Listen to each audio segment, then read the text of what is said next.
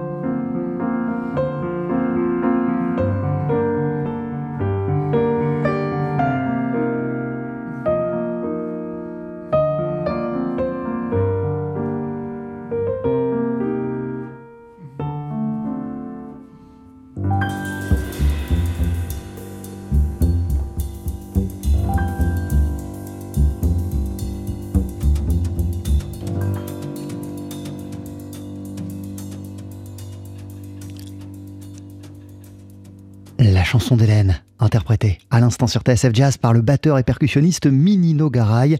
Euh, la chanson d'Hélène, c'est un thème bouleversant qui a été écrit par Philippe Sard pour le film de Claude Sauté, Les choses de la vie. En 1970, c'est l'un des rôles cultes du regretté Michel Piccoli avec Romy Schneider.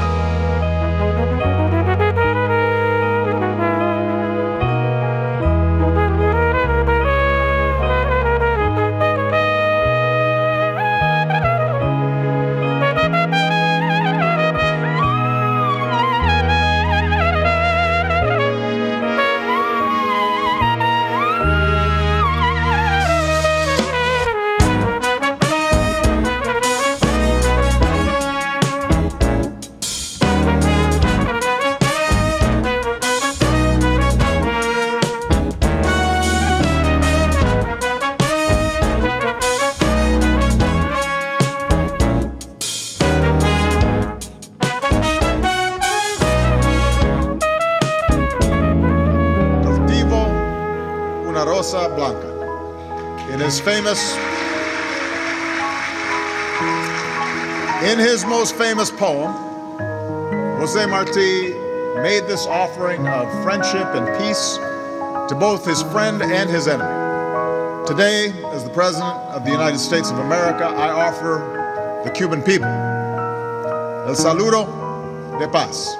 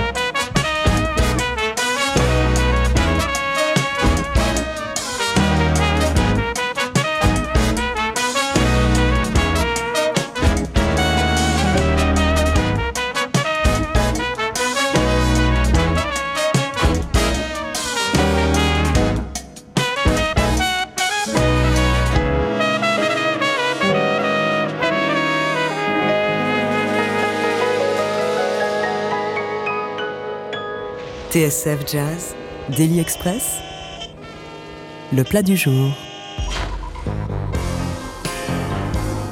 Ibrahim Alouf a toujours donné beaucoup de sens à son œuvre et à sa fonction d'artiste, tellement qu'il a fait de ce mot sens le titre de son dernier disque en date. Depuis le début de sa carrière, il met sa trompette et il met sa plume au service du collectif de l'ouverture, du dialogue, de la fraternité.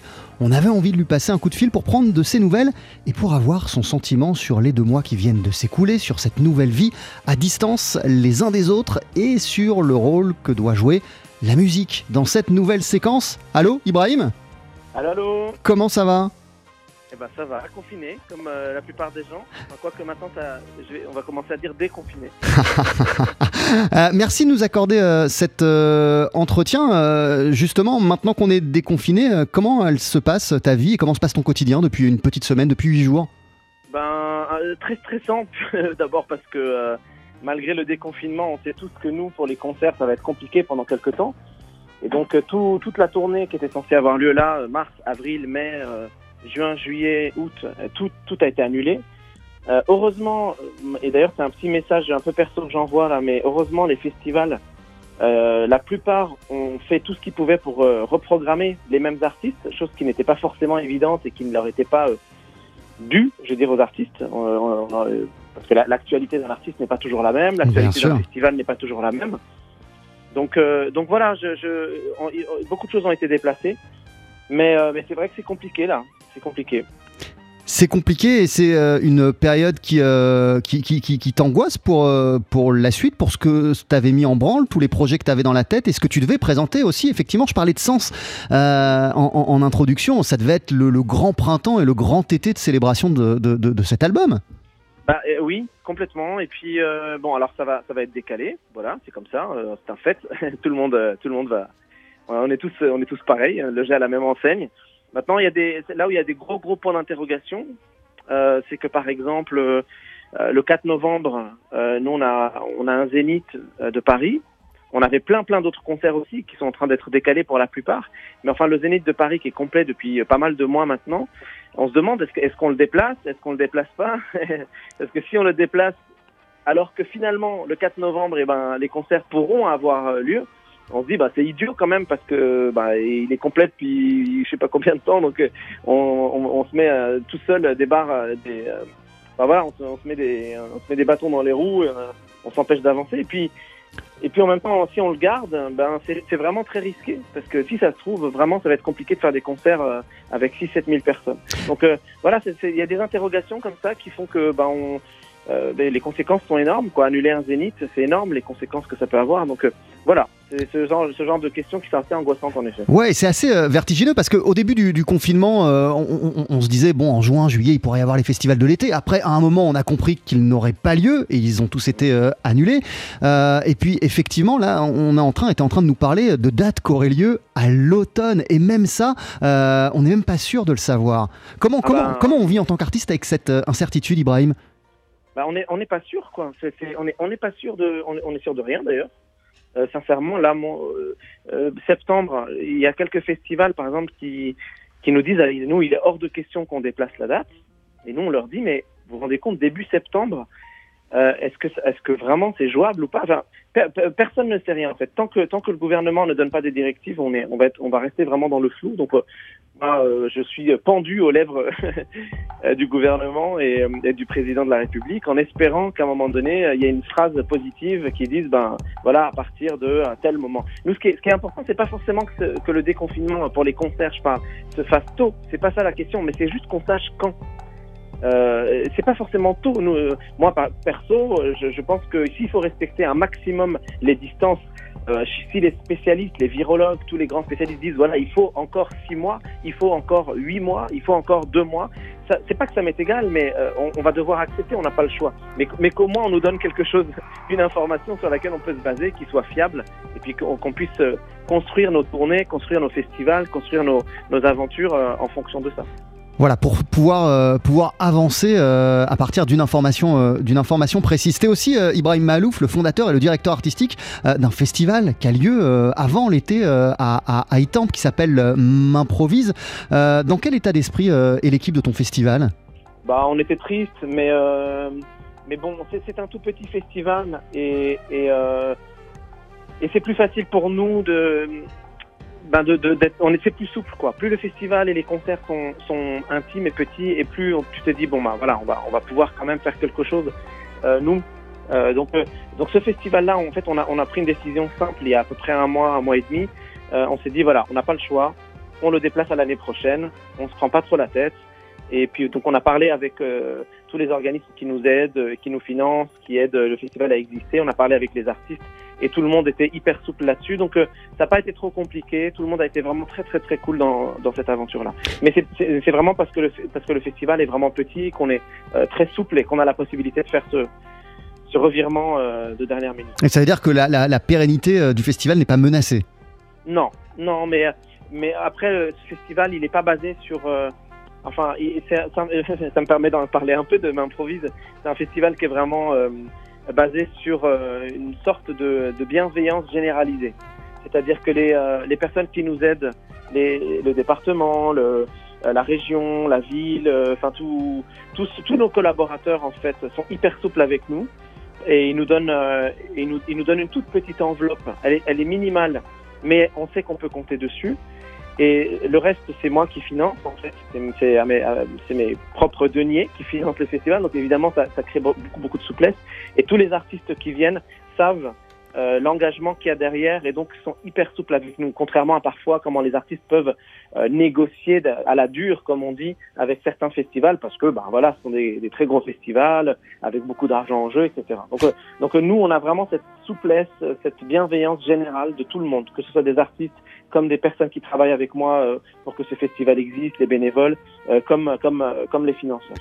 Il y, a- un truc aussi avec toi, Ibrahim Malouf, qui est très très fort, c'est ton, ton, ton, ton lien puissant avec, avec le public. Comment tu vis cette période où bah, t'aimes plus que tout communier avec, euh, avec les gens, avec ton public, et là, on est dans un nouveau monde, dans une nouvelle vie, on doit rester à distance les uns des autres, on doit surtout pas s'approcher, euh, surtout Mhm. pas partager. Pour un artiste, qu'est-ce que ça veut dire ça?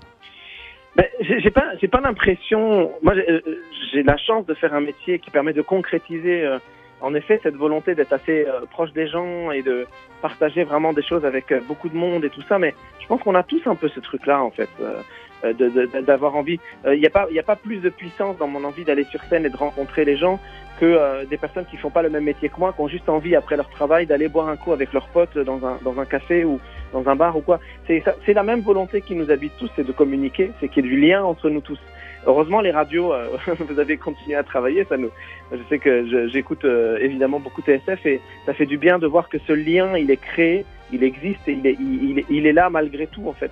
Et, et j'ai envie de dire juste une chose, c'est que malheureusement dans ce confinement, euh, ma, ma chérie, elle, est bloquée au Liban, ma fille, elle est bloquée à Strasbourg, et moi j'ai passé euh, deux mois euh, quasiment quotidien avec ma grand-mère de 98 ans euh, face à face. Et ça a été euh, à la fois dingue parce que j'étais loin de ma fille, de ma chérie, etc., et de ma famille.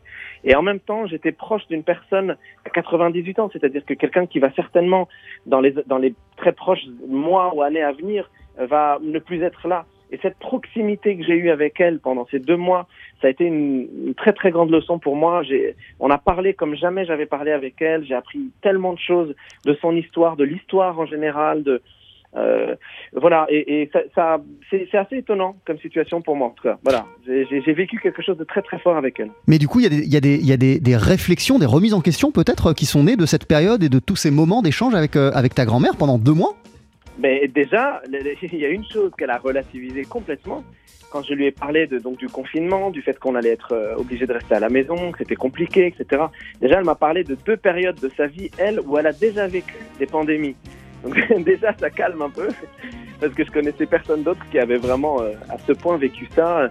Donc en Égypte, elle m'a parlé de la... Enfin bref, je vais pas rentrer dans les détails parce qu'on est, on est en direct là et c'est un peu long, mais Mais tu peux. euh, mais enfin, elle m'a voilà, raconté tellement de choses sur euh, sur sur sa vie qui d'un seul coup tu relativises, mais tout en fait, c'est c'est dingue. Elle est quand même née, elle, elle avait 17 ans pendant la Seconde Guerre mondiale.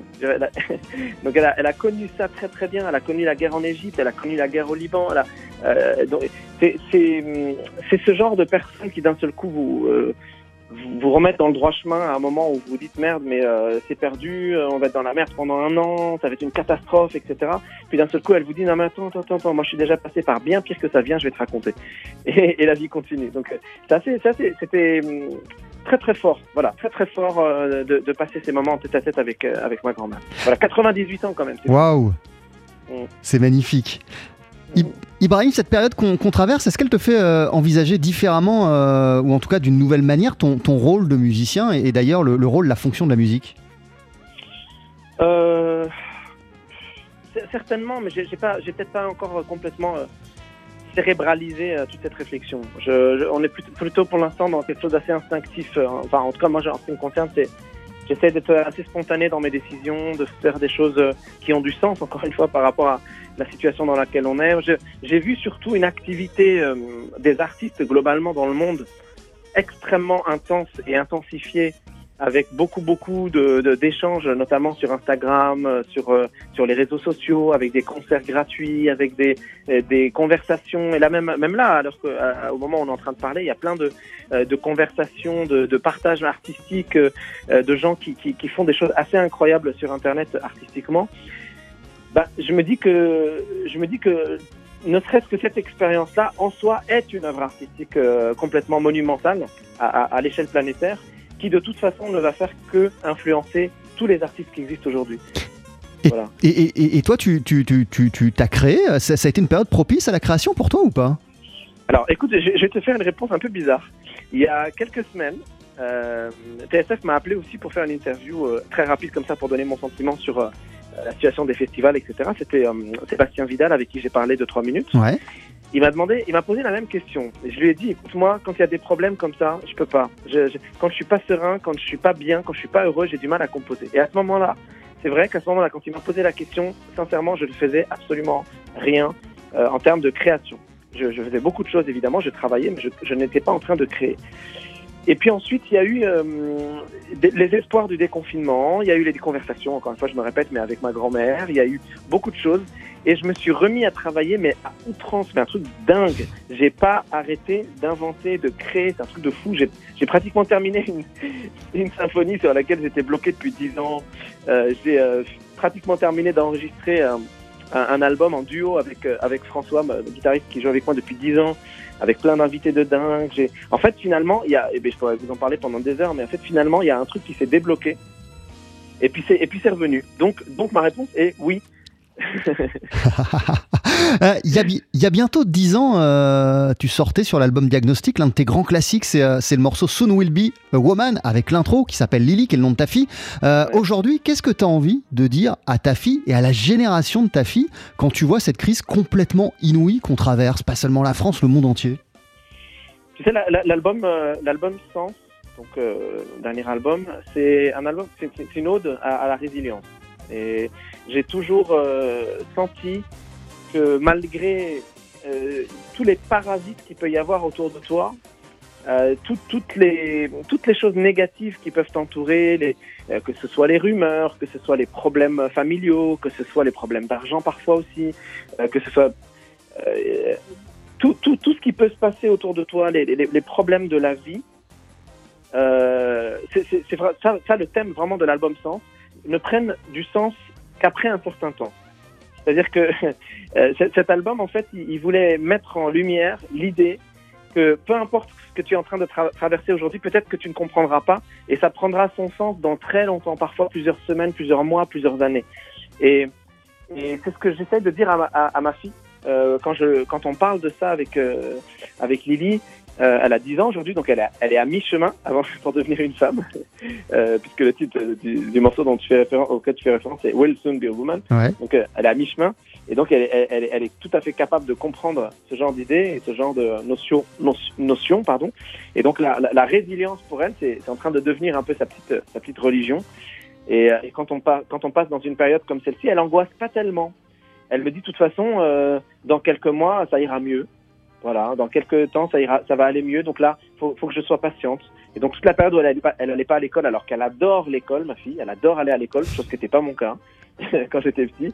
Et ben elle est très philosophe. Elle me dit, euh, écoute, euh, on verra bien. De toute façon, euh, c'est pas grave. euh, je reçois mes, mes devoirs, donc je les fais. euh, tout va bien. On verra dans quelques dans quelques temps.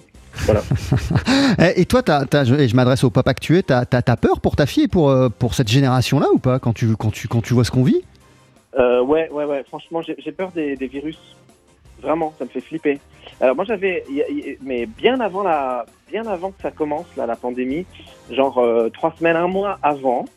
Attention, je suis pas en train de dire que j'étais prophétique, hein, mais je suis tombé sur un, je suis tombé sur un documentaire. J'encourage tout le monde à aller le voir. C'était sur Netflix, qui s'appelle En bref. Ouais. Et en bref, tu as plein de petits, mais c'est c'est pas, ça dure pas très longtemps, ça dure entre 17 et 23 minutes, plein de petits sujets traités, mais de manière euh, très méthodique, très intéressante. Et il y a un des épisodes, donc c'est sorti, je pense, il y a un an, comme ça, qui parle des pandémies et parle précisément de ce qui s'est passé et le détail exactement comme ça s'est passé. Et c'est fou. Et donc, moi, quand j'avais vu ce docu, j'en parlais à tout le monde. Je leur disais, non, mais vous devriez absolument regarder en bref, c'est passionnant. Euh, Il y, a un- il y a un épisode sur les pandémies, c'est un truc de dingue, faut vraiment regarder et tout. Et puis, bam, un mois et demi, deux mois plus tard, Ça nous tombe euh, dessus. ça nous tombe dessus, ouais. ouais. Merci beaucoup, Ibrahim, de nous avoir accordé euh, ce temps. Bah, c'est un plaisir. Prends soin de toi, des tiens.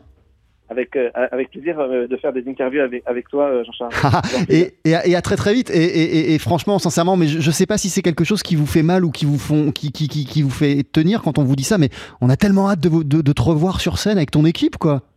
Ah, merci. Écoute, je, moi j'ai vraiment, vraiment, vraiment hâte de retourner sur scène aussi, de retrouver le public. J'espère surtout que le public n'aura pas peur de revenir voir des concerts. Voilà, c'est ce que j'ai envie de dire. C'est à partir du moment où les concerts vont reprendre, il faut vraiment que la confiance reprend aussi, reprenne aussi, pardon. Et, et je, je, voilà, je croise les doigts vraiment pour que le public euh, soit sensible à ça, à la, à l'importance, tout en faisant attention évidemment avec les, comme ils disent, des gestes barrières et tout ça, et les masques et, les- gels et tout ce qu'il faut faire, mais, mais de pas perdre confiance et de continuer parce que c'est, je, je pense que c'est, c'est un moment qui est important euh, au-delà des considérations économiques ou artistiques. Le fait qu'on continue à tous se retrouver pour des, pour des grandes fêtes, c'est, c'est, je trouve que c'est, c'est un des plus beaux moments de, de nos vies. Voilà. Et, et ce qui est magnifique, c'est que pendant qu'on est en train de parler, euh, derrière nous, là, il y a, y, a, il y a Negu qui vient de commencer, euh, qui est un acronyme pour Never Ever Give Up. Alors je trouve que c'est une, une fin parfaite. Ah, merci. Tu l'as pas fait exprès un peu? Allez, vas-y. non, je te jure. Le morceau a commencé pendant, qu'on- pendant que tu disais ça. Ah, c'est cool, merci beaucoup en tout cas. À très, très tous les, vite. euh, tous les euh, auditeurs euh, de loin. Voilà. Ouais, ça marche. Prends soin de toi. À plus. Merci, merci. Salut. Ibrahim. Au revoir.